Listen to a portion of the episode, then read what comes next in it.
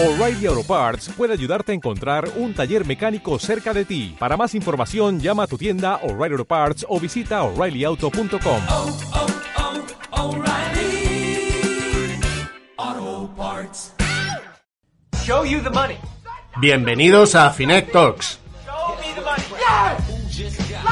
porque los mercados son conversaciones.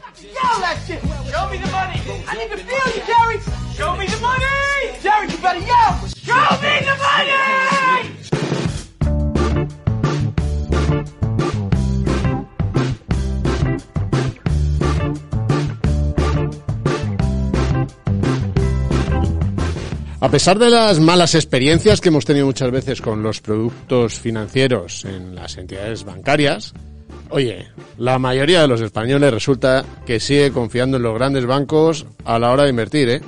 Fíjate, estaba haciendo números. 81 de cada 100 euros en fondos de inversión españoles, 81 de cada 100 están en productos de entidades bancarias nacionales. Si le metemos, por ejemplo, ING Direct, la cifra se va al 85%. ¿eh? 85 de cada 100 en productos, en fondos de inversión de los grandes bancos. Y he visto otro dato que me ha llamado casi más la atención. Un 66% más o menos eh, dice que cuando va a elegir un producto financiero, de momento, eh, estos, estos datos son un poco ya hace cuatro años esta encuesta, pero interesante también, solo compara entre los de su entidad financiera. O sea, no compara con productos de otras entidades como solemos hacer con casi todos los productos de consumo, pues que si los viajes, que si los vuelos, que si las televisiones, que si los móviles. Casi dos de cada tres, o sea, solo uno de cada tres compara fuera. Fin, comentando esto un día, surgió el tema de cómo hay que informar de, los productos y de los fondos de inversión de las entidades financieras, porque normalmente no son los mejores en rentabilidad. Habitualmente tampoco son precisamente los más baratos, pero sin embargo son los que más gente tiene. ¿Cómo podemos hacer para que realmente aumente esta cultura financiera y la gente compare? Oye, luego compara, si el que más te gusta es el de tu banco, porque lo que sea, pues lo tratas. Pero que haya más comparación, que realmente barajemos alternativas distintas. ¿Cómo influye esa seguridad que nos da la entidad bancaria tradicional a la hora de contratar productos financieros y qué coste tiene eso en términos de rentabilidad? Lo comentamos un día en Twitter y salió el debate. Entonces, oye, dijimos, oye, pues vamos a invitar a la gente que ha estado debatiendo con esto a tener una conversación. Y no os la perdáis porque yo creo que es el primer debate como tal que tenemos, conversación, debate que tenemos en este podcast en Finectos. Ya sabéis que este es un podcast que hacemos el equipo de contenidos de Finet con Asun Infante, Sara Rivas, Antonio Villanueva, que también lo produce, y Carmen Fontán. Esperamos que os guste esta conversación. Empezamos con este Finet Talks.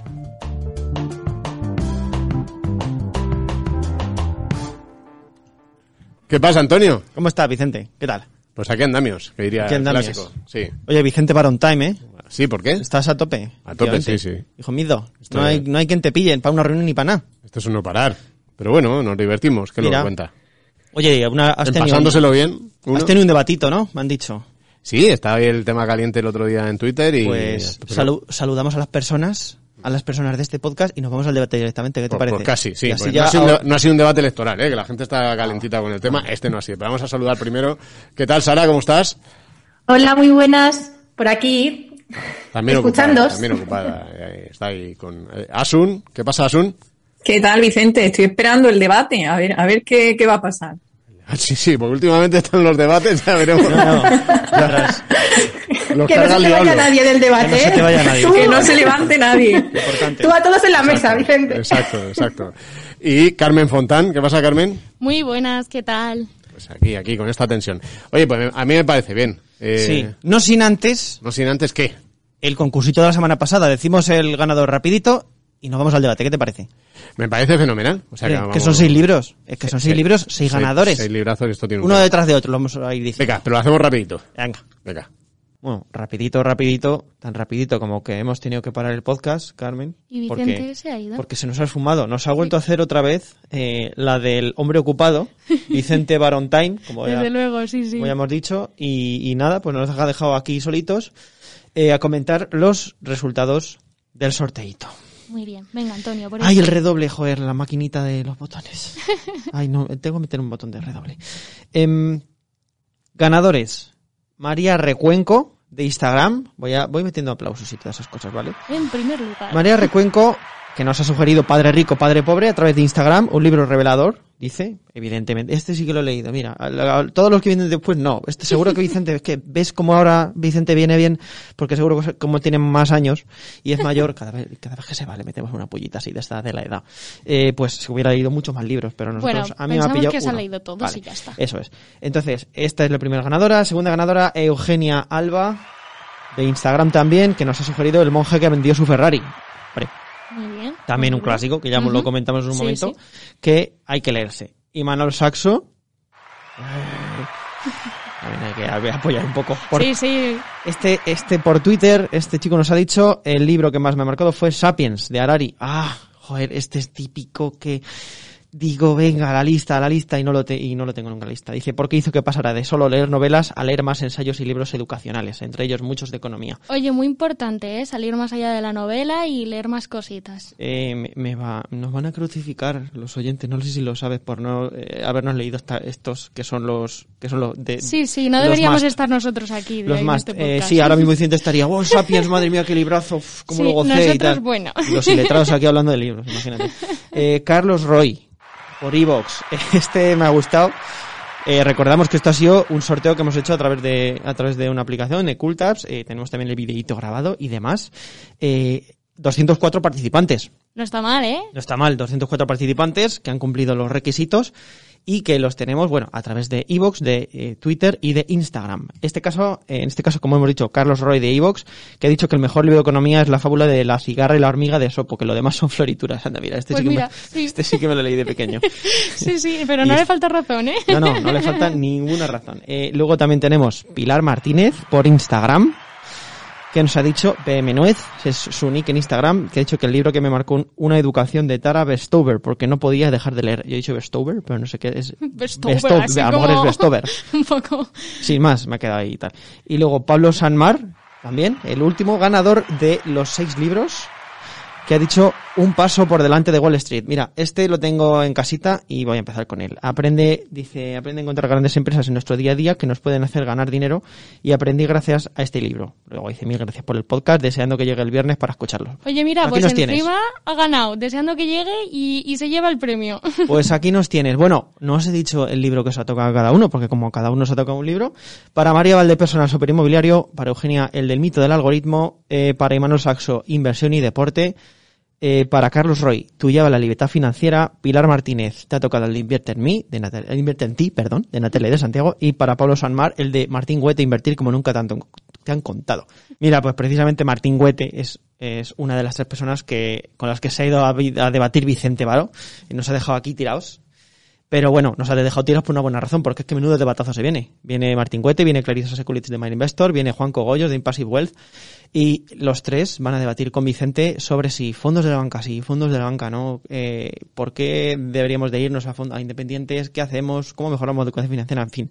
Eh, os recomendamos quedaros un ratito porque os va a gustar, creo, creemos, esperemos, que os vaya a gustar este debate. Así es que vamos allá con la entrevista, no, el debate de esta semana.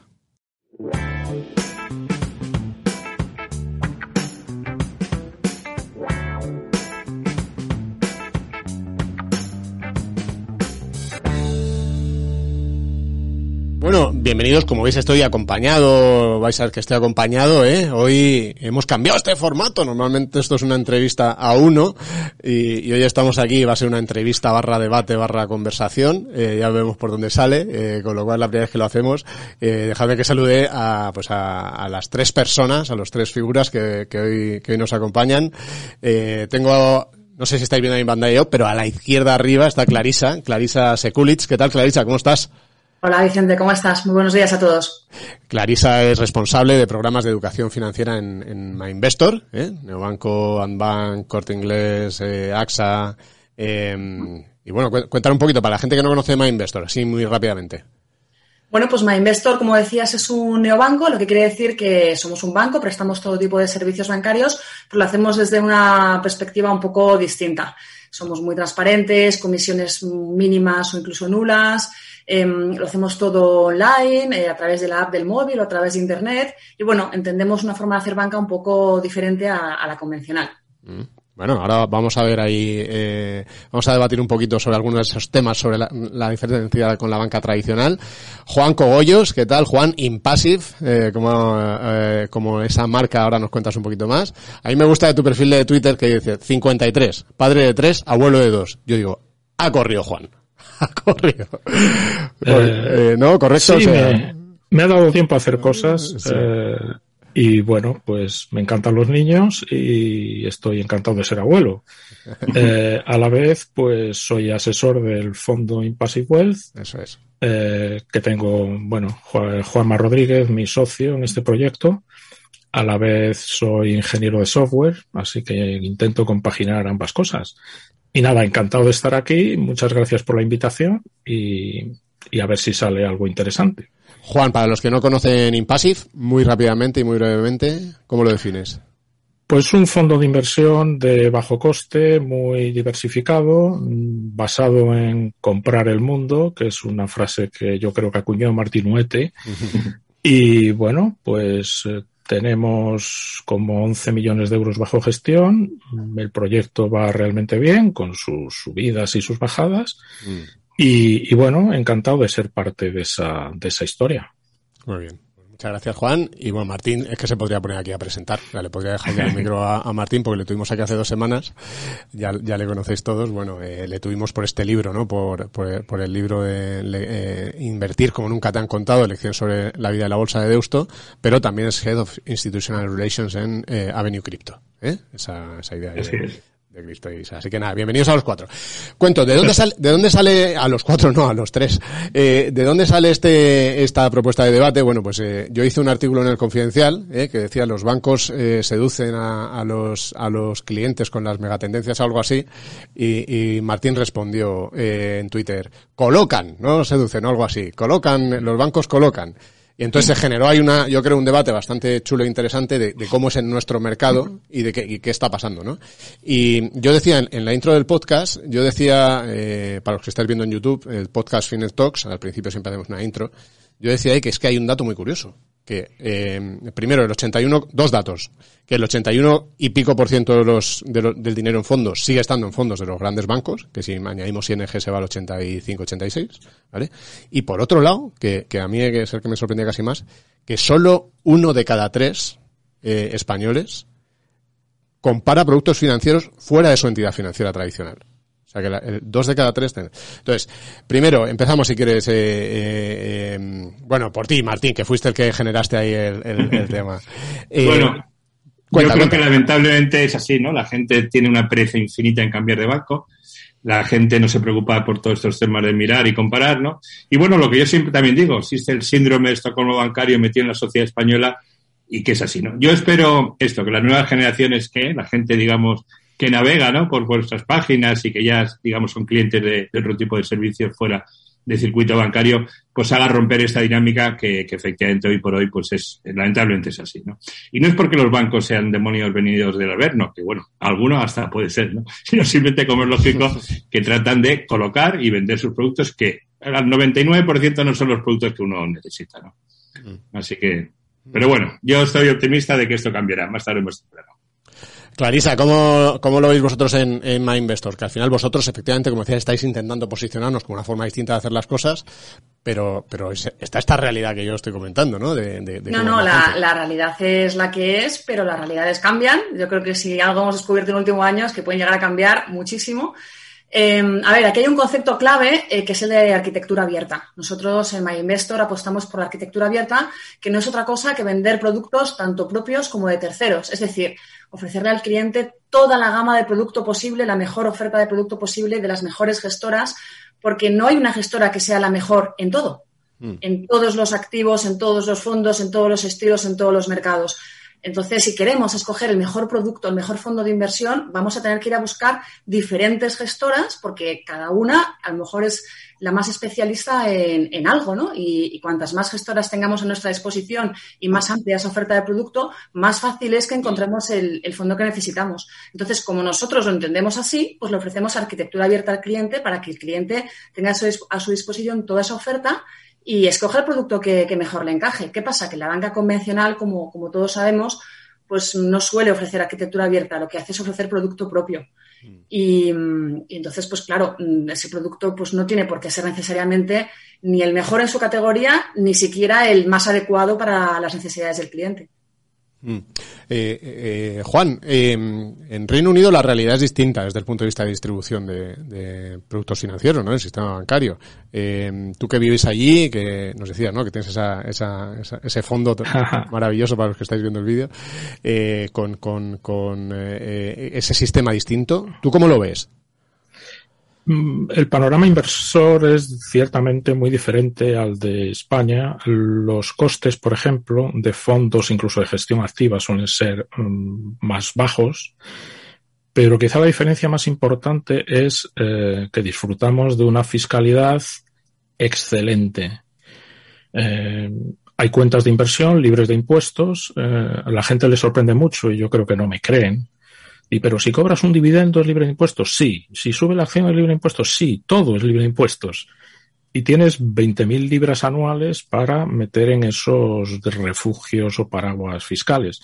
Esa es la más. Y bueno, es un país donde la gente tiene menos miedo a invertir. La mayoría de la gente, un poquito entre medias de Europa y Estados Unidos, la gente tiene acciones y la gente un poco tiene unos conocimientos financieros elevados. Eh, en España tenemos que irlo mejorando y hay muchas iniciativas que poquito a poco van, van calando y van haciendo que, que un poco que el, que el, nivel suba y que la gente sea mucho más consciente de que hay que ahorrar y hay que invertir. Tú, tú sugerías, Juan, para este debate el título Invertir sin hacer el primo. ¿Por qué? ¿Qué es hacer el primo invirtiendo? eh, pues no sé, hay, hay muchas modalidades.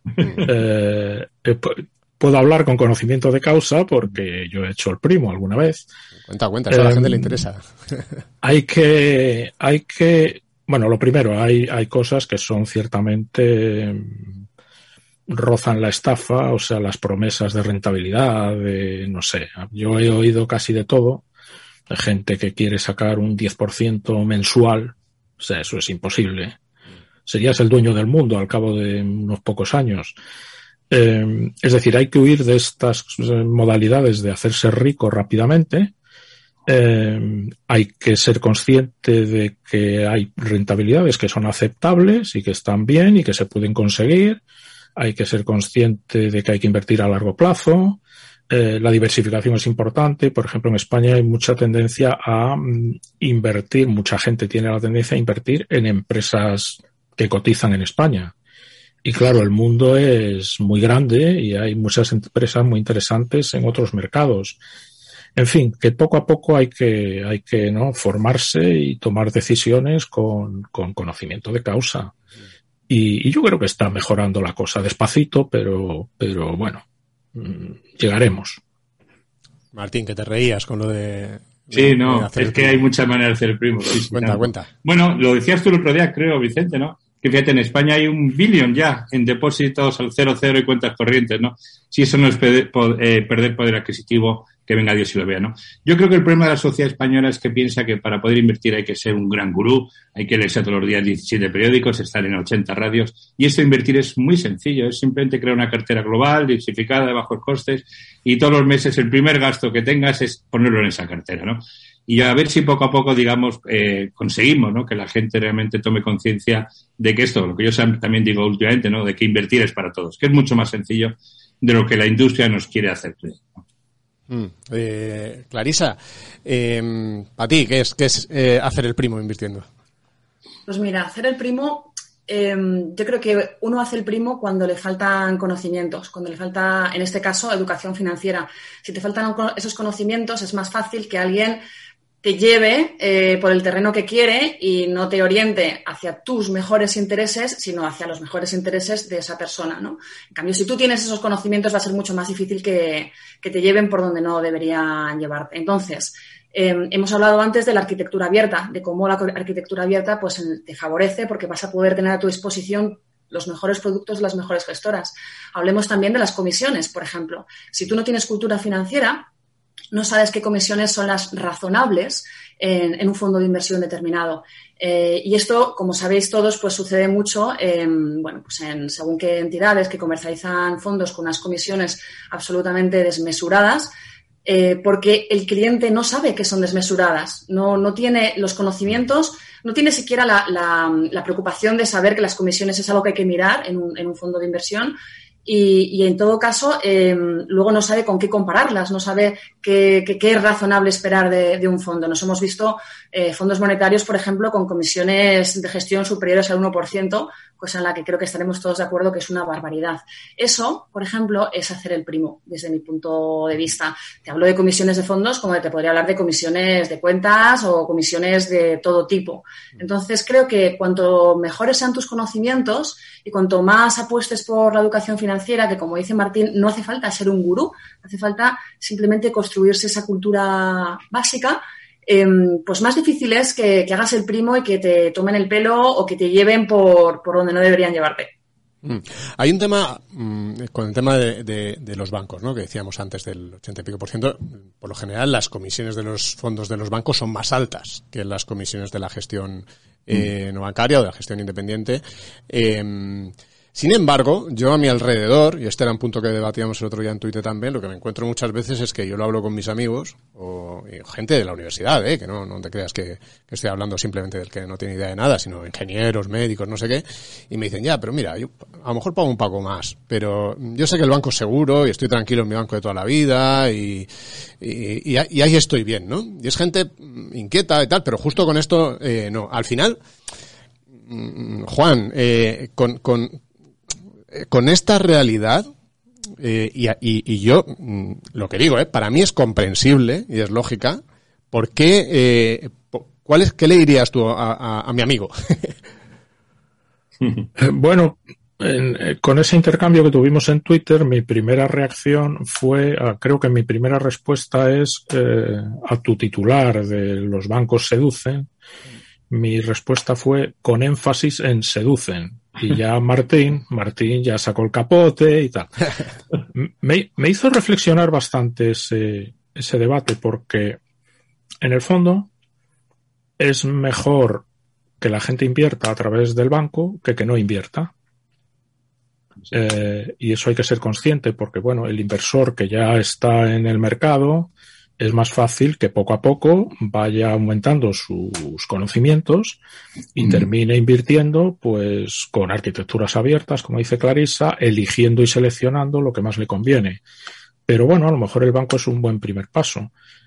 Ahora mismo, por ejemplo, está entrando mucho dinero en fondos de inversión, cosa que a mí me sorprende un montón porque, bueno, la situación sanitaria, política y financiera, pues como que no invita mucho a... Sin embargo, la gente está ahorrando y está invirtiendo.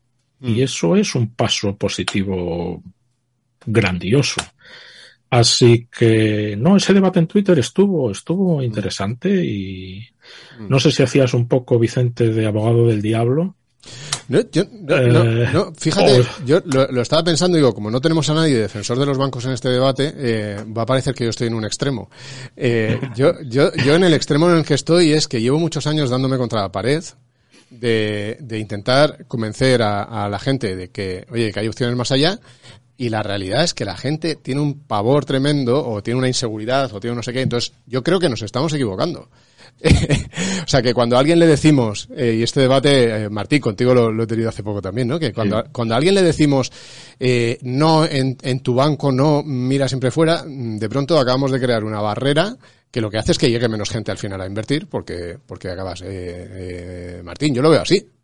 Sí, no, yo, la verdad es que es paradójico, ¿no? Yo, ya te digo, yo creo que hay dos factores, ¿no? Eso de la pereza infinita de cambiarse de institución, el síndrome de Estocolmo bancario y también es cierto que los bancos tienen esa, digamos, ese poder de marca, de seguridad, ¿no? Otro, yo, por ejemplo, cuando, que sabéis que soy cofundador de edificio, aunque ya no tengo nada que ver, el portero, que es muy simpático, todos los días, bueno, bueno decía, oye, pues ha pasado por aquí dos o tres tíos preguntando si aquí estabais o no, ¿no?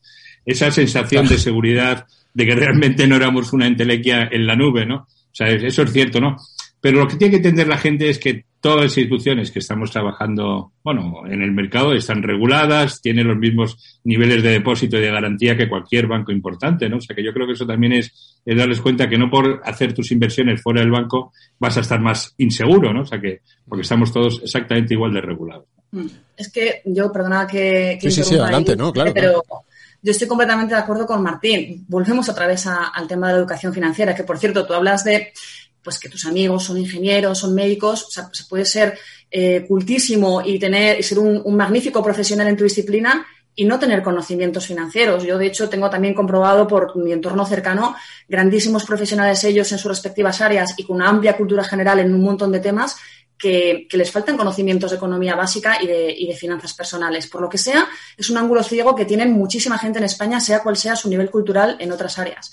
Pero bueno, al de eso, eh, dentro de esta falta de cultura financiera está el tema de de dónde viene la seguridad. O sea, esto de tengo mi dinero en un banco grande porque al menos es un banco grande y me siento más seguro, esto es una falacia.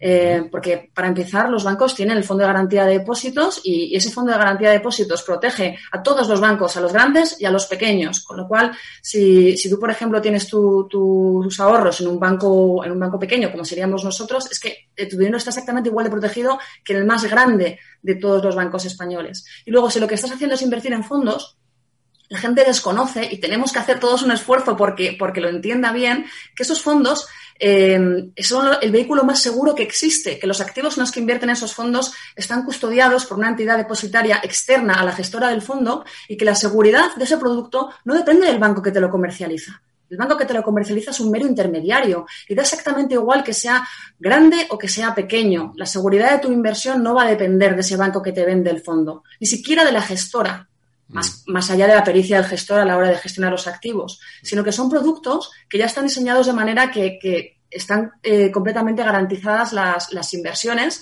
Los, los- los activos están perfectamente custodiados, como sabéis. Entonces, si la gente supiera esto, no le daría tanto miedo eh, invertir en fondos a través de otras plataformas o a través de bancos más pequeños, medianos o grandes, porque se darían cuenta de que la seguridad no está ahí. En cambio, esa falta de cultura financiera es la que les lleva a pensar que en todo lo relacionado con el mundo dinero, da igual que sea inversión, ahorro, cuentas, fondos, planes de pensiones, todo lo que tenga que ver con dinero, banco grande, ande no ande. Y eso es eh, un, pues eso, un, un problema de, de educación financiera que creo que deberíamos entre todos Sí, no- nosotros, fíjate que lo repetimos sin cesar esos dos puntos, ¿eh? Eh, Pues oye, que tanto eh, en cualquiera, ¿no? Porque al final, eh, no- pues, pues define que, que cada uno contrate lo que le dé la gana, ¿no? O sea, decir que al final lo que tienes que saber efectivamente es que son productos seguros, que están regulados, que están bajo eh, la supervisión del Banco de España o de la CNMV, dependiendo del producto que estés hablando. O sea, que, que es importante. Lo que pasa, eh, mi, punto es que cuando, mm, o sea, estos conceptos son claves, ¿no? Pero cuando ya nos vamos al, terreno de la cultura financiera y, ot- y otra vez, y me parece súper comprensible la actitud de la gente, eh, que, que en este punto es, oye, yo lo que quiero es tomarme el gelocatil, no sé si el gelocatil sigue existiendo, pero era lo que me tomaba yo cuando me dolía la cabeza, eh, yo quiero tomarme el gelocatil, pero no quiero saber de la composición básica del gelocatil, ni de química, ni de no sé qué. Eh, yo lo que quiero es, hombre, miro las contraindicaciones, y en las contraindicaciones tiene que poner lo que tiene que poner. Pero luego no necesito saber más para allá.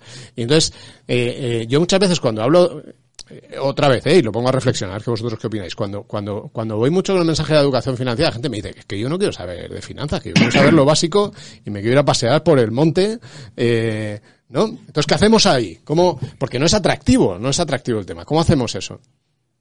Bueno, es que yo creo que- va, va en tu contra, ¿no? Porque tú cuando te compras un billete de avión te pones a comparar precios entre unos billetes y otros. Cuando vas al súper comparas la, marca de mermelada de una marca u otra para ahorrarte unos céntimos. O sea, la gente sí que se molesta en aprender y, en y- y- y gasta tiempo en ahorrarse céntimos o euros entre unos productos y otros. En cambio, en, educación, en, en temas de finanzas, por aquello que tú dices de que no quieren aprender los conceptos más básicos, están dispuestos a invertir en productos que les cobran unas comisiones desmesuradas y que además no son los más adecuados para ellos, porque, uff, qué lío, ¿para qué me voy a meter ahí?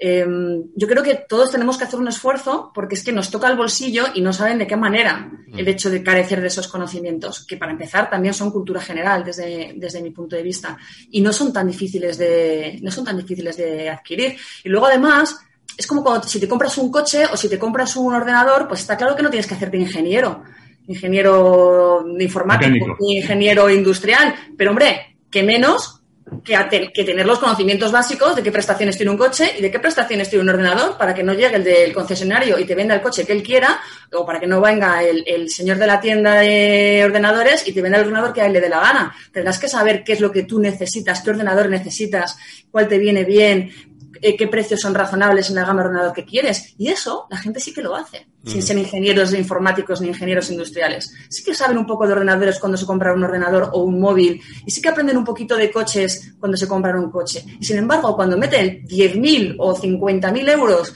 en un fondo de inversión, van al que le coloca eh, o vende o sugiere directamente eh, la persona del banco sin saber siquiera qué es un fondo de inversión, si ese fondo de inversión le interesa, si no le interesa, qué comisiones está cobrando. Creo que ahí hay un hay un bueno pues eh, una irregularidad que la gente se lo tendría que revisar. Yo estoy muy de acuerdo. Yo es que creo que también la industria, dentro de la propia trampa que nos han hecho a todos, es hacernos creer que esto es muy complicado. Que ellos solamente son los que pueden encontrar el vellocinio de oro y entonces esto, o eres un experto, si no, déjame que cualquiera te asesore, ¿no? Yo, sin embargo, veo dos, no sé, como dos palancas, ¿no? De, de esta transformación. En primer lugar, el cambio generacional. Yo creo que el dinero hoy por hoy está en esa gente, amigos de Vicente o amigos míos, ¿no? Que realmente funcionan así. Pero las nuevas generaciones no, no funcionan ya. Y sobre todo, yo creo que también va a ser muy importante en España cuando la mujer, digamos, dentro del ámbito de la economía familiar, tome decisiones. Porque las mujeres son capaces de ver esas ofertas del 3x2, cosa que yo soy absolutamente incapaz, aunque me pasé por todos los instantes del supermercado. Yo creo que esos dos, digamos, factores pueden hacer que, que esto cambie. Eh, eh, Martín lo ha hecho así como si fuéramos mayores. No somos mayores, Martín. Somos, estamos, son No, no, la edad es un P número, ya lo sabes. Lo importante es la Juan. actitud. Juan, No, no sois abuelos, que yo sepa. Eh, Este, me gustaría remachar un poco lo de la seguridad de los fondos de inversión. Y me gustaría hacerlo con un ejemplo, que fue el, el famoso Esfera Gate, que tuvo a, a nuestros partícipes en vivo, ¿no? Cuando, cuando quebró, cuando quebró la, la agencia de valores de Esfera Capital. Entonces, claro, la gente estaba enormemente asustada. Para- Y perdona, Juan, para la gente que no conoce, eh, como nos escucha mucha gente que no conoce bien, Sí, sí, Esfera sí, era una agencia de valores que dentro tenía algunos gestores, entre, entre ellos estabais, entráis vosotros, y esa, Ujú. y esa agencia de valores tuvo problemas y, y quebró, ¿no? Eh, bueno, no sé si quebró, no sé técnicamente cuál ha sido el, el fin, pero hubo, vamos. hubo alguien que en unas operaciones de derivados eh, creó un agujero de 5 o 6 millones de euros y de ahí pues empezó a haber problemas con la entidad y pero mm, nosotros insistíamos a todo el mundo, vamos a ver, estos, nuestros activos están segregados en un depositario. Eh, nosotros, de hecho, no, no tenemos, o sea, podemos hacer compras y ventas, pero no, no tenemos acceso a lo que son esos activos. Eh, luego todo se traspasó a Anbank. Hubo algún problema con la liquidez en cuenta, que hubo que recurrir al Fogain o algo así, pero en cuestión de un par de meses todo el mundo recuperó el 100%. Es decir, lo de la seguridad efectivamente, como decía Clarisa, no depende de que estés en el banco más grande de España o del mundo o de... eh, entonces eso es fundamental tenerlo claro. Eh, la gente en España tiene un miedo horrible, pero claro, con escándalos como los de las preferentes o como los de Fórum Filatélico o como otros, otras cosas que han sucedido, pues a mí no me extraña lo más mínimo. Ahí sí que hay una diferencia con Reino Unido. Aquí, por ejemplo, hubo un, no fue ni un fraude, era una práctica irregular de venderte un seguro cuando pedías un crédito. Y eso un juez decretó que eso no, porque había personas a las que se les había vendido que no podían luego utilizarlo. Por ejemplo, si eras autónomo, no podías recurrir a ese seguro. Entonces eso, eso se llamaba Payment Protection Insurance, eh, seguro de protección de pagos, y los bancos han devuelto, mm, no sé, no sé la cantidad exacta, pero decenas, decenas de miles de millones de libras durante dos o tres años.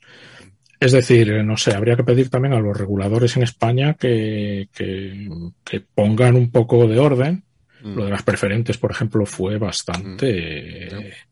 Entonces, si esas cosas no pasaran, la gente tendría un poquito más de, estaría un poquito más relajada. Pero vamos, cualquier fondo de inversión que esté registrado en la CNMV, la seguridad sobre los activos es total. Más allá de que el- la gestión no, no dé los frutos esperados. Que eso pues, puede pasar, claro. Pero fíjate que es curioso, ¿no? Porque se está hablando de las preferentes. Las preferentes las vendieron los bancos. No las vendieron gestoras independientes, Claro, no y- entidades y- independientes, sino que las vendieron precisamente los bancos. Yo- Eh, sin embargo, nadie duda de la seguridad del banco, ¿no? Y yo tengo ejemplos dolorosos en la familia. Mm, Una tía de mi padre, pues de noventa y tantos años, que la mujer se apañaba a leer y a escribir, ya que en paz descanse, falleció recientemente, pues le, le colocaron unas preferentes. A otro primo de mi padre, yo no sé, en- en, un pueblo de Galicia muy remoto.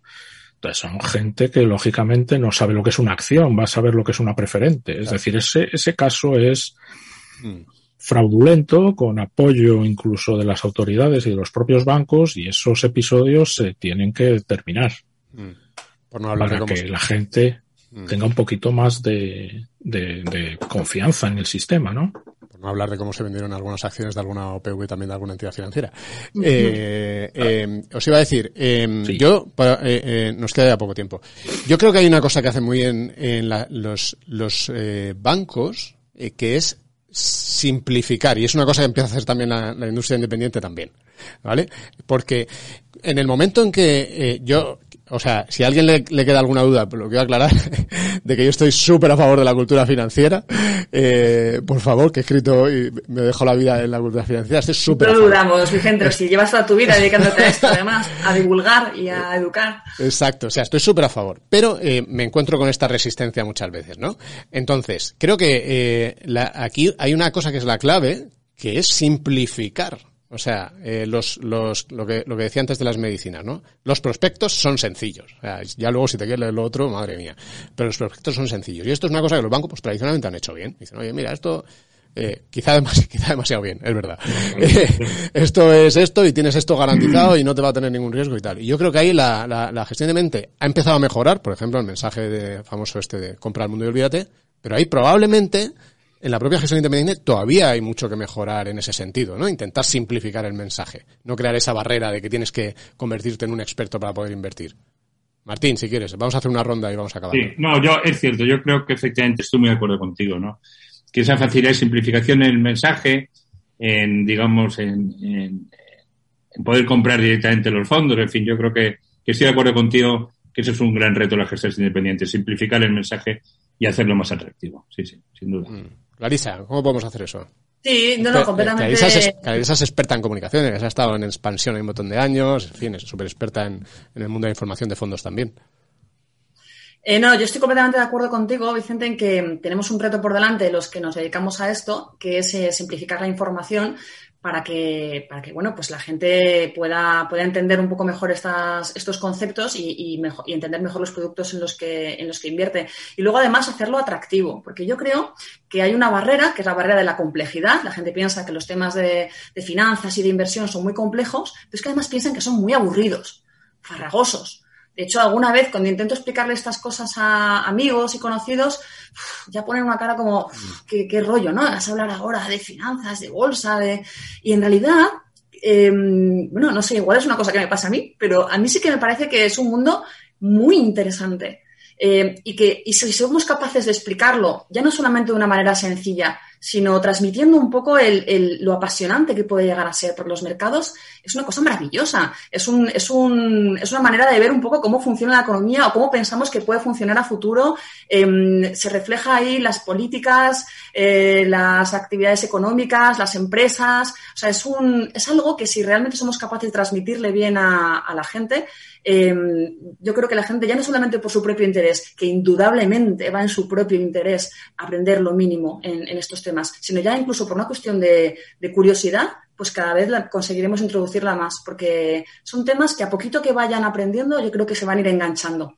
Mm, ahí yo, yo- el punto que veo yo ahí es eh, eh, que hay, gente a la que no, o sea, eh, que tiene que tiene que haber un punto. A mí me encanta, ya lo sabes. eh, yo yo disfruto siguiendo la información financiera de mercados y me considero friki de la cosa. Pero es verdad que si no tienes ese puntito de que te guste esto, pues igual probablemente te gustan más otras cosas, ¿no?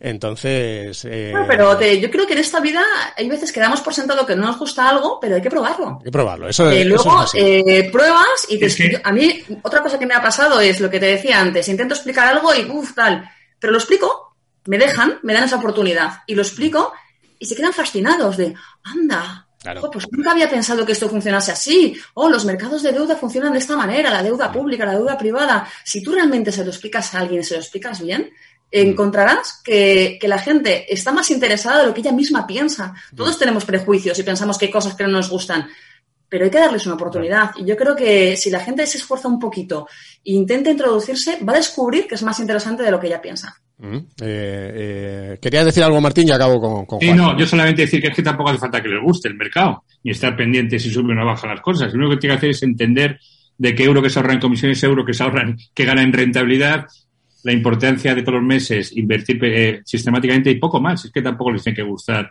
el, el producto, ¿no? Simplemente entender la importancia que tiene para su futuro y el de su familia, nada más. Juan, que tenemos que ir por la simplicidad, ¿no? Tú eh, concluye, concluye Eh, con tu razonamiento. Totalmente. La, vamos a ver, como, como ingeniero, mm, el reto del ingeniero es encontrar la solución más sencilla posible a un problema. Lo que sucede es que a la gente, por algún motivo, le gusta la complejidad y proyecta esa complejidad porque mm, hace que la- el resto de personas te vean como más inteligente o, o crea un aura, crea un aura alrededor tuyo y realmente lo que debería crear un aura es la simplicidad. Eh, es simple, como dice Martín, es simple. Luego, el que quiera aprender más, que aprenda más. Y lo de que a la gente le da un poco así lo de la economía y demás es totalmente cierto. Y es curioso, porque la economía es la ciencia que tiene al ser humano como protagonista total y absoluto. Y es curioso que no nos interesen cosas que, de las que somos, digamos, el actor principal. Es una de las paradojas de, de la inversión, pero sí.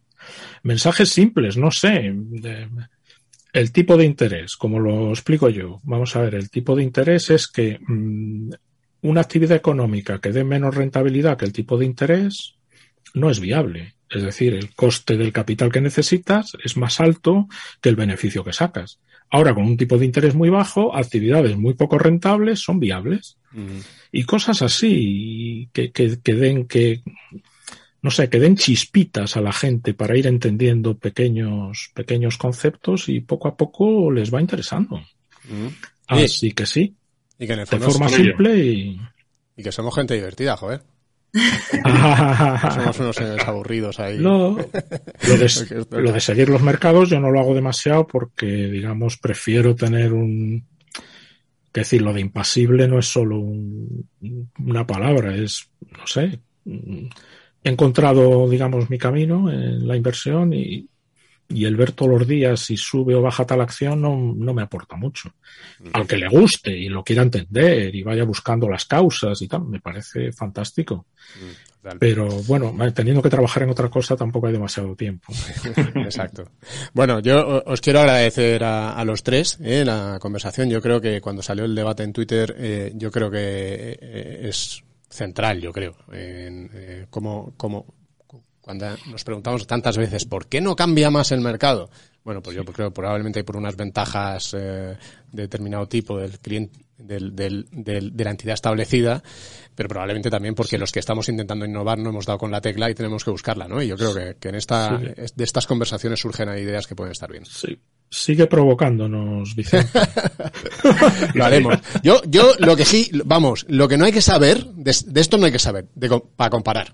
Para comparar no hay que saber, no hay ni que estudiar ni nada. Uno se va y compara. Y yo, de lo que decía antes Juan, que yo estoy súper de acuerdo. Oye, prefiero que alguien empiece a contratar un fondo eh, en, en, la entidad X y que pague un 2,25% de comisión máxima, porque luego si yo tengo un fondo más barato que le puedo ofrecer, ya tengo para comparar. Ya no tengo que convencerle de, de que tiene ya que... da el primer paso, efectivamente. Ya le dicen, mira, resulta que con lo que tú pagas aquí, si tienes este, te ahorras todo esto. Ya está. Entonces, entonces pero bueno. Oye, que os agradezco mucho a, a los tres que habéis estado por aquí. Clarisa, un, un gusto haberte tenido por aquí. Muchísimas gracias. Os seguimos ahí en, en My Investor, claro que sí. ¿eh? Juan, un gustazo también y espero que, que vaya la cosa por allí también fenomenal. Muchísimas gracias, sí. Eh, además, eh, parte de la familia va a retornar, que lo están pasando regular en, mm. en, en, Latinoamérica con el COVID y mis nietos estarán muy pronto conmigo. Así que podemos hacer un vídeo con ellos si, si te apetece. Claro que sí. No, está, va todo bien y, en fin, con, con ganas de, de, hacer cosas y, y muchas gracias por, por invitarme. Ah, sí, un placer. Además, la idea fue tuya, con lo cual te, te lo agradecemos. o sea, que fenomenal. Y, y, Martín, pues ya sabes que aquí cuando quieras placer, tienes, aquí, tienes aquí un micro. ¿Eh? Y los que estáis viendo el vídeo, pues nada, os agradecemos, ya sabéis, ya lo sabéis, pero los me gustas y las cosas, ¿eh? los me gustas, el compartir, el suscribirse al canal, uh, así que nada, eh, muchas gracias a todos.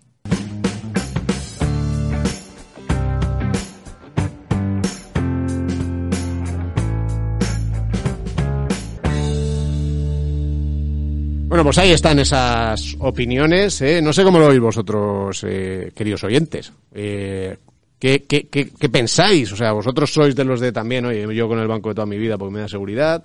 Sois de los que comparáis a tope con, con todo. Eh, sois de los de solo gestión independiente. y so, ¿qué, ¿Cómo lo veis? O sea, decédnoslo ahí en los comentarios que, que nos interesa mucho conocer vuestra opinión y vuestra visión del asunto. ¿eh? Así se extiende la conversación. Todavía. Alguno a favor de Vicente, a poder ser pobrecito. Eh, está ahí un poco... Pues fíjate, es curioso, ¿eh? Es curioso como parece que, se, que, que, pueda haber sido defensor y no, Nada, absoluto. Yo te... defiendo que la gente compare, claro sí, que en sí. En el fondo tenéis razón todos un poquito. Eso es, eso es, eso es. Bueno, muy bien, pues vamos a ver porque yo creo que después de haber tenido esta conversación, pues estaría bien saber qué es lo que más se está vendiendo en la banca ahora mismo, ¿no? Eh, así que le hemos pedido a Asun que nos traiga su lista, la lista de Asun, pues que nos hable un poquito de cosas relacionadas con esta conversación. ¿Qué te traes, Asun? Claro que sí, Vicente. Pues mira, eh, hilando un poco con el tema de, de los grandes bancos, bueno, no sé si os acordáis que de hecho eh, hace una semana os comenté que, que en Fine eh, habíamos abierto una sección donde, donde hablábamos de los productos de los grandes bancos mm. españoles. Y es que claro, como hemos visto que, que la gente sigue contratando y que los bancos no paran de lanzar estos productos, pues, pues bueno, por lo menos que la gente era lo que tú dices, ¿no? Que se informen y comparen. Bueno, esa es la idea, eso es lo que hay que hacer, como todo. O sea, claro. pero, pero no solo en tu entidad, fuera también. Oye, que luego te gusta más el de tu entidad, pues para adelante. Claro sí. Eso es. Pero bueno, entonces, para ver un poco, para calentar un poquito más el debate este, este que tenemos hoy, pues bueno, vengo a contaros los fondos de los bancos que más se están comprando, como tú bien has dicho, y vamos a ver si son tan buenos como parecen, porque es verdad que no deja de entrarle dinero. Así que, ¿te parece que los vayamos comentando? Vamos, vamos Los que él. más se están comprando, has dicho, espera. Los que más están... Ahora sí. Ahí, el triquitrín, sigamos. triquitrín. Con billetes de 500, Antonio. Esto ah. es, bueno, le entran a docenas. ¿Cuál sería el primero? Pues mira, Vicente, el primero, eh, seguro que os suena a todos, es el Santander Horizonte 2027.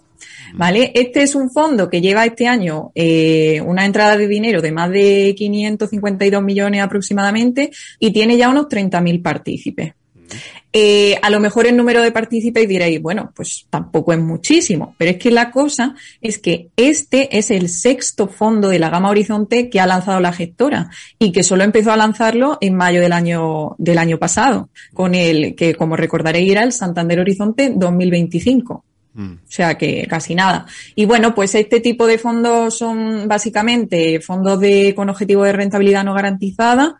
En concreto, este ofrece una TAE del 0,23 y se le suma también el pago de cinco dividendos anuales de, de un 0,27%. Pero, pero espera, a ver, 0,23, pero eso, eso es muy poco, ¿no? O sea, ¿cómo le afecta aquí las comisiones a esto? Claro, aquí ya tendríamos que hacer cuentas, porque según se explica en el folleto del fondo, Antonio, los gastos corrientes para todo el periodo eh, se sitúan más o menos en el 1,31%. Mm. Uh, Así que, bueno, pues habría que valorar si, si nos interesan este tipo, este tipo de fondo o no. O sea que aquí lo que estamos teniendo es que estamos mm, pagando, digamos, una comisión eh, del uno y pico para obtener una rentabilidad del 0,23. Eso es un poco lo que vamos a Joder, negocio La- redondo un poco. Eh, eh, aquí este tipo ¿Qué de... razón hay detrás? O sea, ¿por qué hay gente que invierte en Claro, esto? cero- ese- ese Explícaselo cero- a la gente que dice, vamos a ver, si te están quitando un uno y no sé qué, ¿qué locura cosa, es esta? cosa Pero es ¿qué locura 0,20. es esta? Claro, ese 0,23 ya está libre de los costes, ¿vale? Ese es ese 0,23 que queda. Ah. Estás pagando por tener de rentabilidad neta un 0,23. Eso es. Al final, eh, al final este es un producto que entiendo que el banco estará vendiendo como una alternativa total a la cuenta corriente o al depósito. Tal cual. Eh, con lo cual es ese, es ese perfil al que va. O sea, no, desde luego esto no es gente que esté buscando eh, eh, rentabilidad a largo plazo ni nada, sino pues eso, en vez de tener el depósito al cero o que le cobren en la cuenta porque ya le cobran, pues un 0,23. Lo que antes era la cuenta remunerada, ahora es un el fondo de inversión Exacto. al 0,23. Pero bueno, oye, para el que, para el que lo está pensando en contratar, recordemos que es objetivo de rentabilidad no garantizado, ¿eh? O sea, que puede llegar a pasar que no se tenga esa, esa garantía. Pero bueno, este sería el primero. ¿Cuál Eso sería es. el segundo? Pues mira, Vicente, el segundo es un fondo de CaixaBank, en este caso el CaixaBank Master eh, Renta Variable Emergentes, Advised by, que tiene eh, tre- 338 millones de euros de entrada en lo que va de año y casi 260.000 partícipes. Este fondo, bueno, por el nombre, eh, muchos sabréis que forma parte de las carteras Master, que son, es el servicio de gestión discrecional de cartera de, de CaixaBank, que está enfocado a clientes de banca eh, Premier y banca privada. Y bueno, en lo que va de año, pues el fondito eh, gana un 6%. Mm, Este fondo en realidad es un fondo gestionado, ese advised by- los que son advised by son que lo gestionan otras gestoras que no son CaixaBank. Este en concreto lo gestiona Morgan Stanley, si no me equivoco. Eh, este fondo de este fondo de CaixaBank Master, que es, es uno de los que forman parte de las carteras, o sea, está siempre con otros productos en cartera. Eso es. Pues bueno, luego tenemos, Vicente, también otro que, que la verdad que se está escuchando mucho ahora en el tema de, de dentro de la banca, que es el Quality Mejores Ideas. Mm. Este es el tercer fondo que más se ha vendido en el año, que es de BBVA. Y bueno, han entrado eh, casi 325 millones de euros, tiene también más de 76.000 partícipes. Y bueno, pues como mucho, como ya hemos comentado en alguna vez a lo largo de esta última semana, eh, no sé si os acordáis que bueno, que dijimos que el tema sobre todo de fondos eh, sectoriales, de tendencia, innovación, etcétera, pues se estaban poniendo ahora bastante de moda. Pues este es uno de ellos.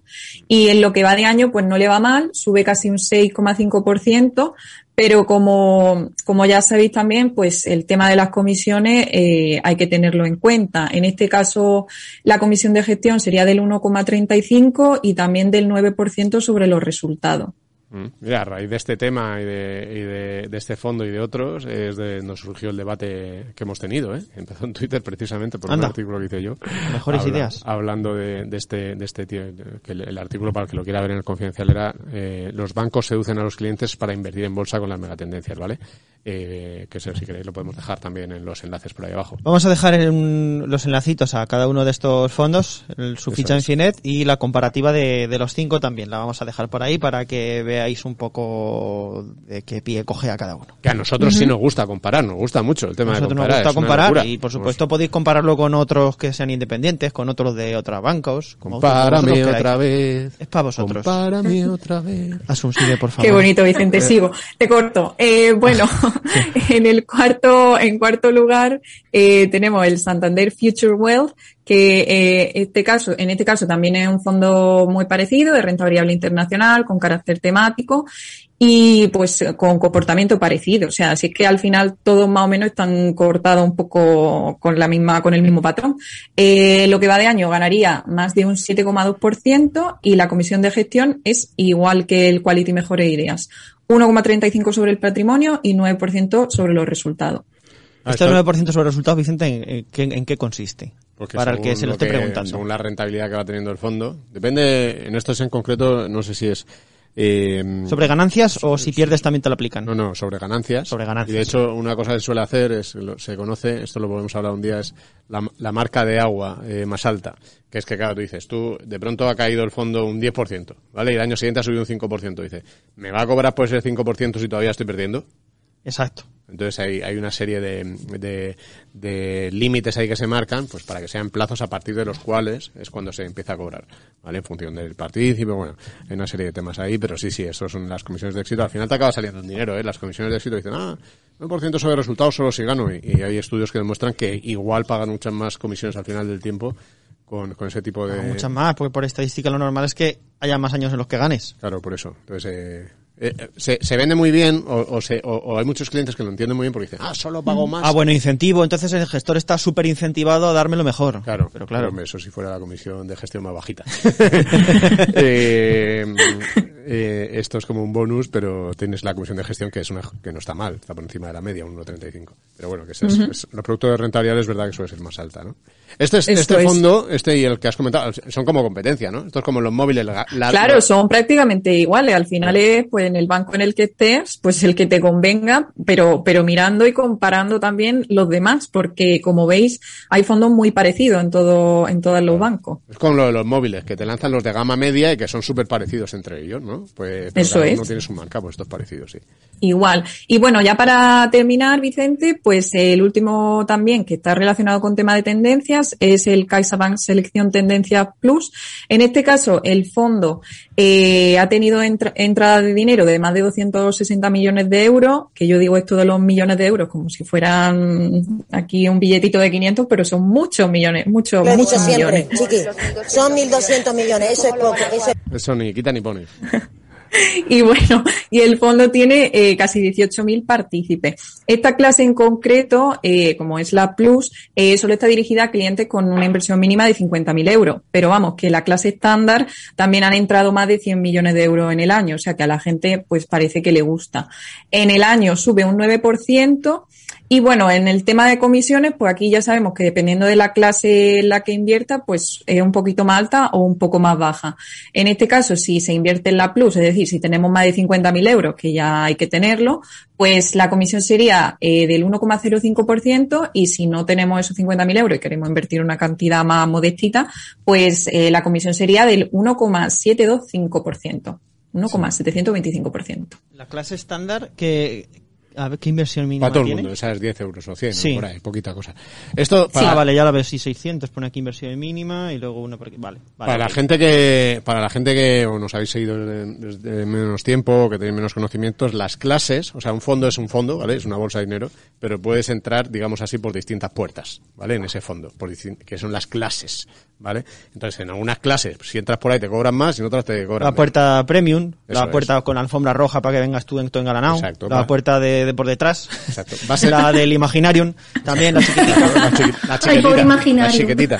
la chiquitita, o sea, chiquitita. muchas puertas y cada una pues depende de por dónde entres, pues te cuesta más o te cuesta menos. Exacto, pero lo que hay dentro es lo mismo. Cuando tú llegas y dentro es exactamente lo mismo. ¿eh? La única diferencia es eh, lo que te cobran por entrar por una puerta o por otra. Y dices, oye, pues voy a elegir siempre la más barata. Claro, el asunto es que, por ejemplo, con los fondos estos de los bancos, si no tienes 50.000, pues la más barata no te dejan entrar. ¿Vale? O sea, es, Eso es. a partir de 50.000. En los fondos de gestoras internacionales hay una puerta que se llama clase limpia.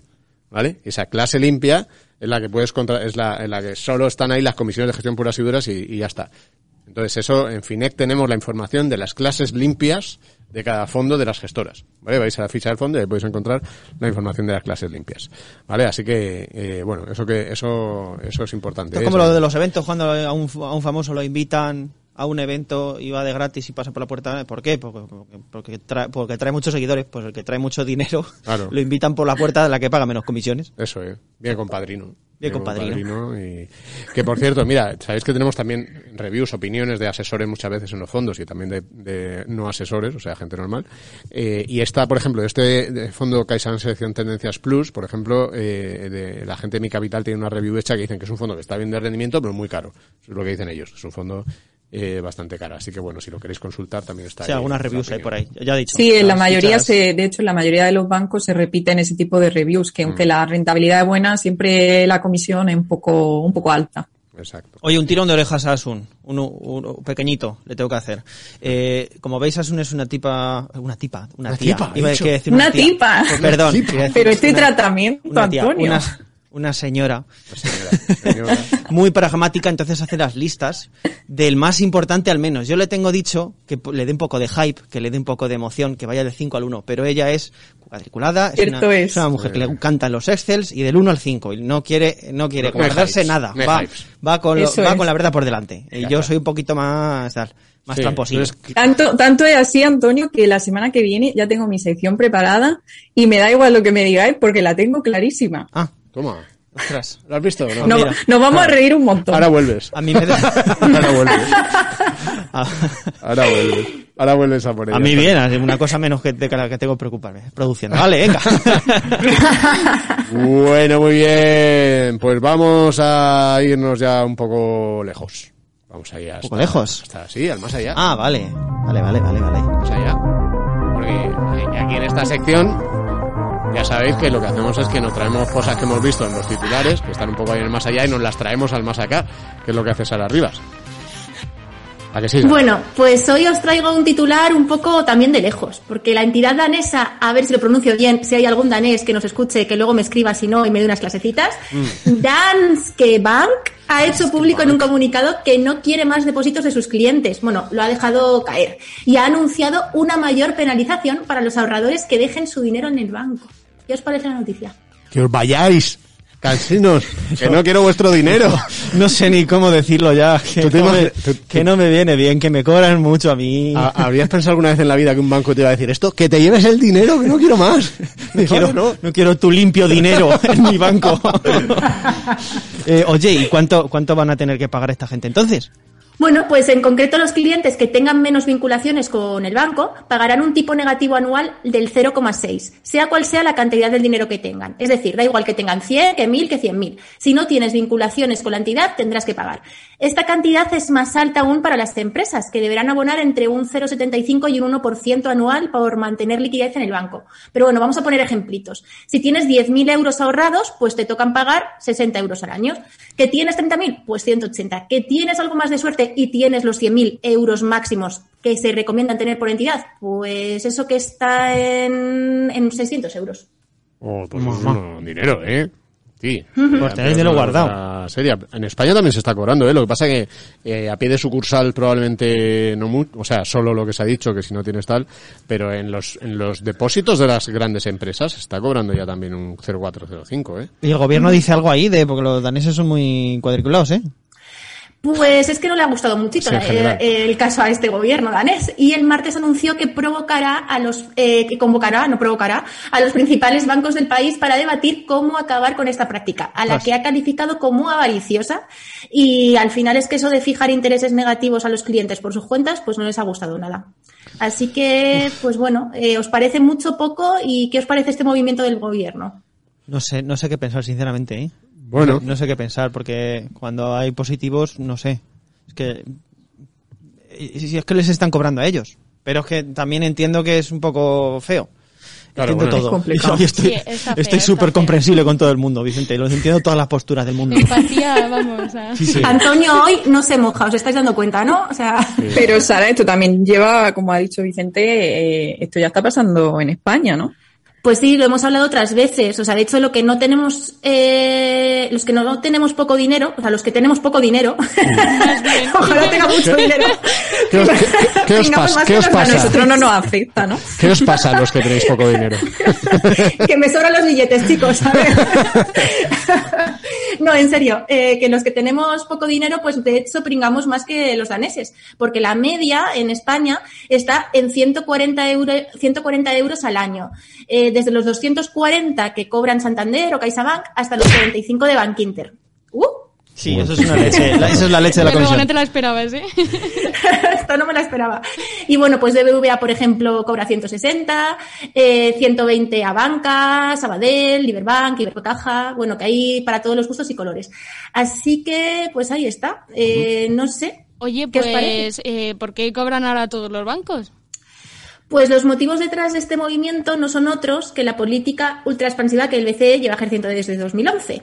Al final lo que pretende es estimular la economía y está haciendo subastas de liquidez y ha bajado tipos. De hecho, desde 2016 los tipos se encuentran en el 0%. Es decir, que las entidades tienen barra libre para conseguir liquidez y ya no tienen que pagar el 5% que llegamos a, que vamos, que nos llegaron a desembolsar a sus clientes por ello hacia 2008.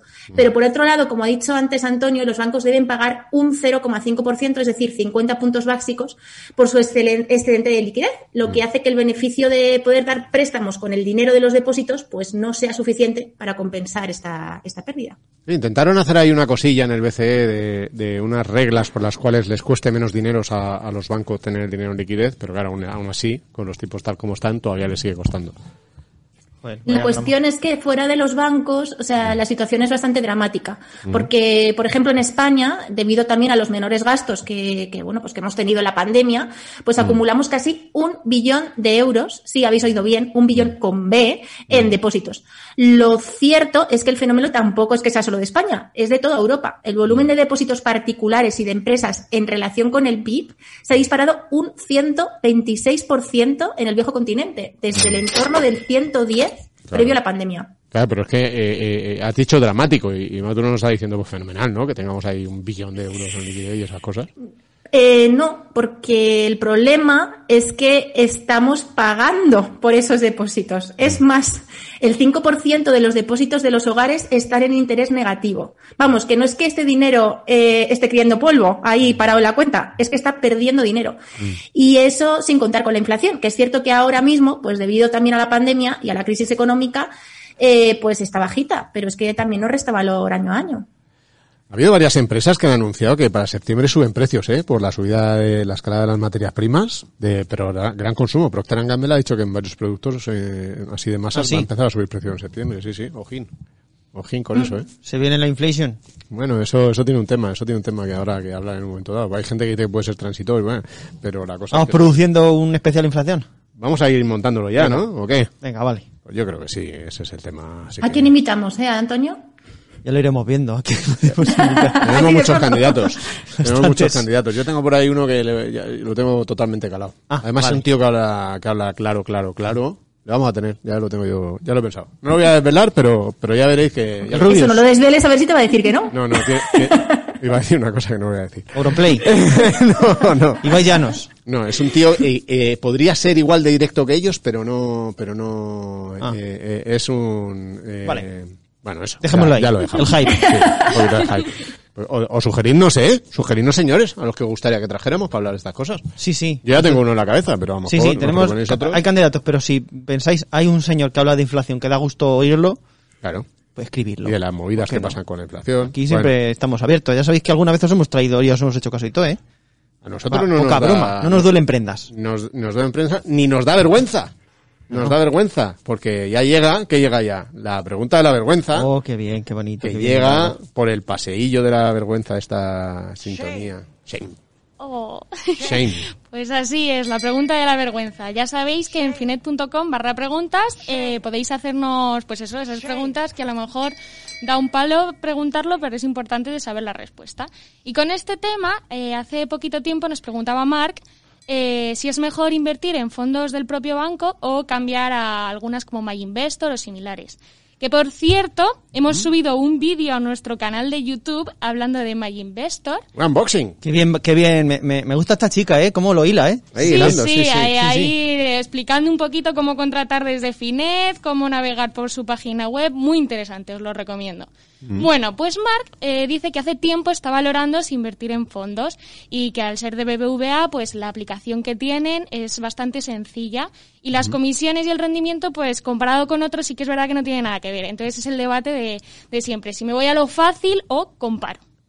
Entonces, nada, hay tres asesores que, que le dicen, bueno, pues está Santiago de Personal Families Office, eh, luego está Francisco Martínez de Antbank y por último Víctor Martín de Inversimpli que, bueno, le responden.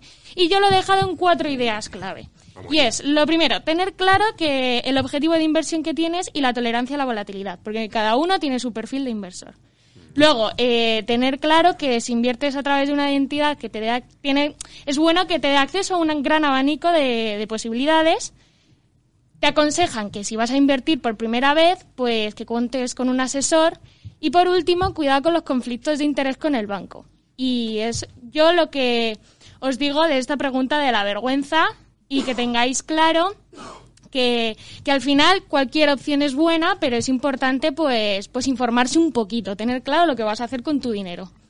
Totalmente, así que los que, bueno, vamos a dejar por ahí la pregunta también para que haya respuestas que... Sí, en descripción, ahí están todas las respuestas que dan los asesores, que la verdad es que son bastante, bastante interesantes por si os estáis haciendo la misma pregunta, que si estáis aquí escuchando esto hasta aquí, seguramente os la estáis haciendo. Está haciendo, pero es que esta es la pregunta que se hace, yo creo, tantísima Todo el gente, mundo, tantísima vamos. gente, ¿no? De qué haces porque estás ahí en el banco que no sabe muy bien y tal, pero te fías, por lo que hemos hablado ya. El vídeo de My Investor también en la descripción, todo en la descripción, ya sabéis que aquí somos un Sí. libro abierto. No, no, totalmente. Aparte, yo creo que es guay. Es una cosa que es guay. A mí me gusta. Yo, yo eh, los, los, los rollos de los unboxings y los videotutoriales, por ejemplo, a mí me salvan la vida en la cocina los sábados por la mañana. Ya, digo los de, los de cocina, ¿eh? Ah. Claro, claro. Digo, te ves tutoriales de. RoboAdvisors por la mañana los domingos. ¿Te imaginas? No, pero si tienes dudas, lo mejor es que acudas a nuestro canal de YouTube y te veas esos unboxings. Hemos unos cuantos hechos ya, ¿eh? Unos Tenemos, cuantos. Sí, sí. Los que nos faltan los Oye, pero. Vicente también hace tus tutoriales de cocina, ¿no? Ahí está la cosa. Yo digo, Porque me suena, me suena a mí algo que hiciste una vez, una tortilla de patata o algo. eso un día lo tenemos que subir. El vídeo mío haciendo la tortilla de patatas en El la audio oficina. comentario de, del Vicente haciendo una tortilla de patatas, sí, sí, no, Yo esto me lo he perdido, o sea. no tiene desperdicio. No o sea, estabas todavía por aquí. No, no, no. Bueno, para eso- quemar el botón eso, de, eh, para quemar el botón de la, de las risas, de los grillos, de todo. Pero me han chivado que fue un momentazo, ¿eh?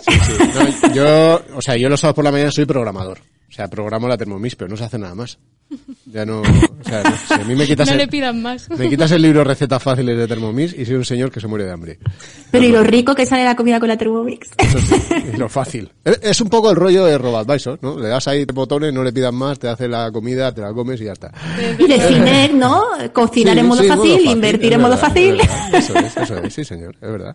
Vamos, vamos a decir que somos los Thermomix de la inversión, por ejemplo. Bueno, hay que trabajarse más esta metáfora. Eh, Ya discutiremos esa, esa comunicación. sí, porque a lo mejor los de Thermomix nos pidan a lo mejor algún, algún tema de, de marca o algo. Pues utilizamos la del líder. Así que, bueno, pues ahí está. Ese, ya sabéis, mandadnos preguntas, ¿eh? con barra preguntas, que ahí Carmen se las va mirando. Nos va trayendo la Así es, preguntita de así vergüenza. Pues vamos a ir ya mm, con el consejo de que nos trae cada semana eh, para terminar este podcast, el Cena Oscuras.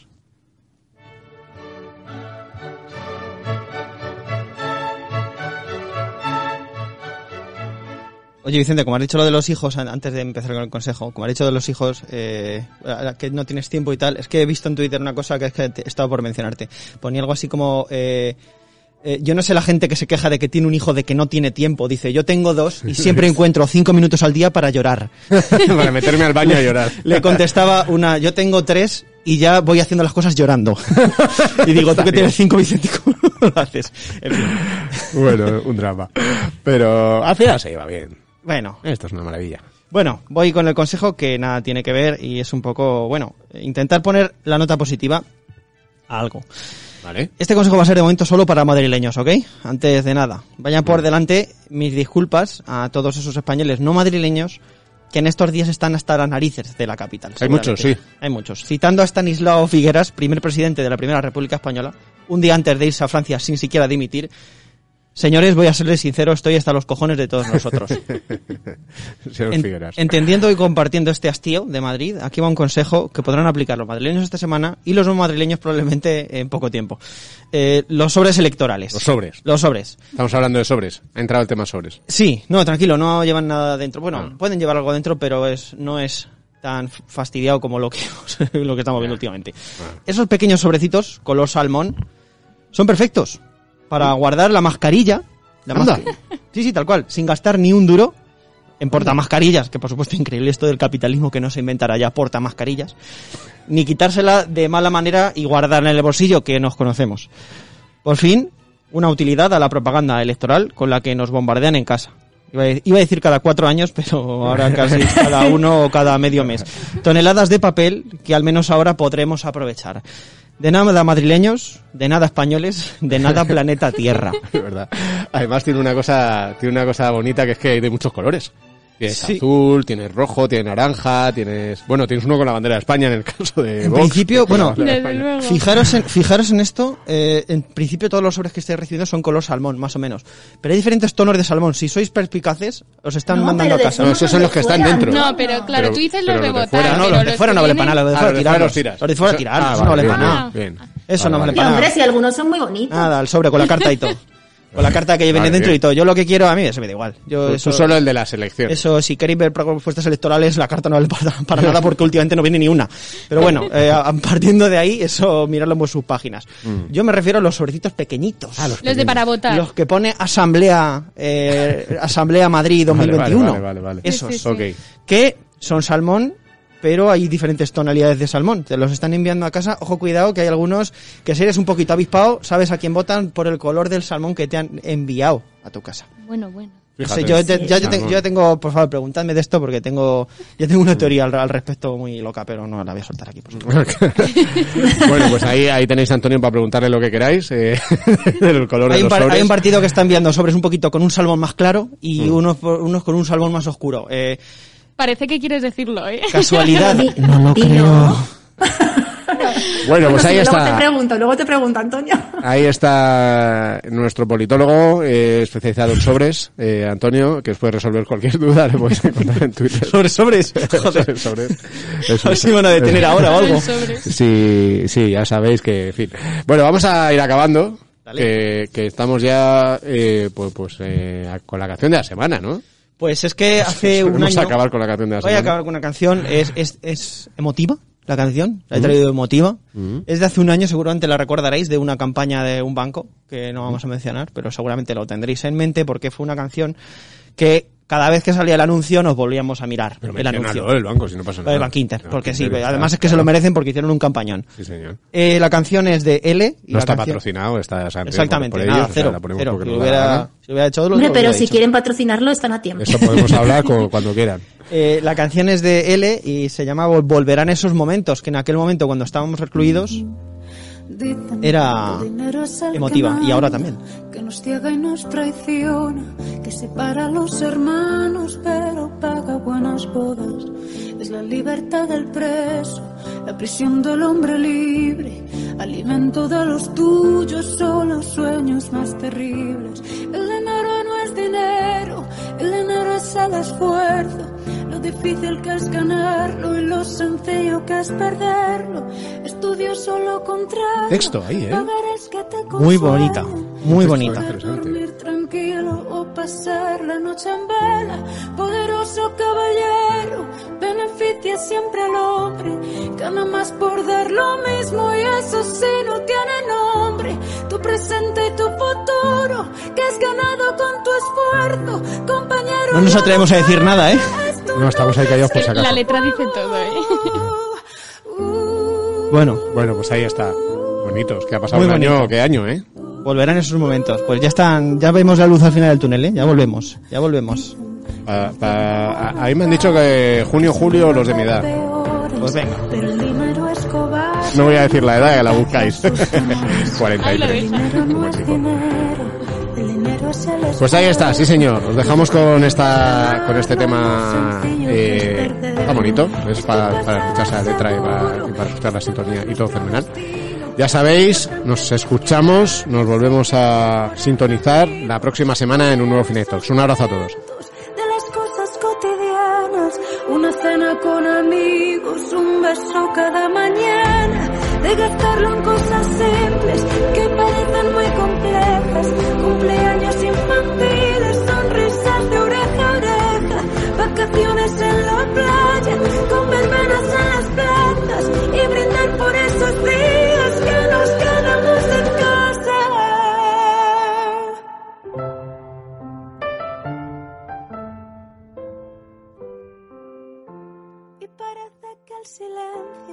todo se haya apropiado, pero se sigue escuchando un latido en todos lados. Hoy nos toca hacer justicia con los que juegan su vida.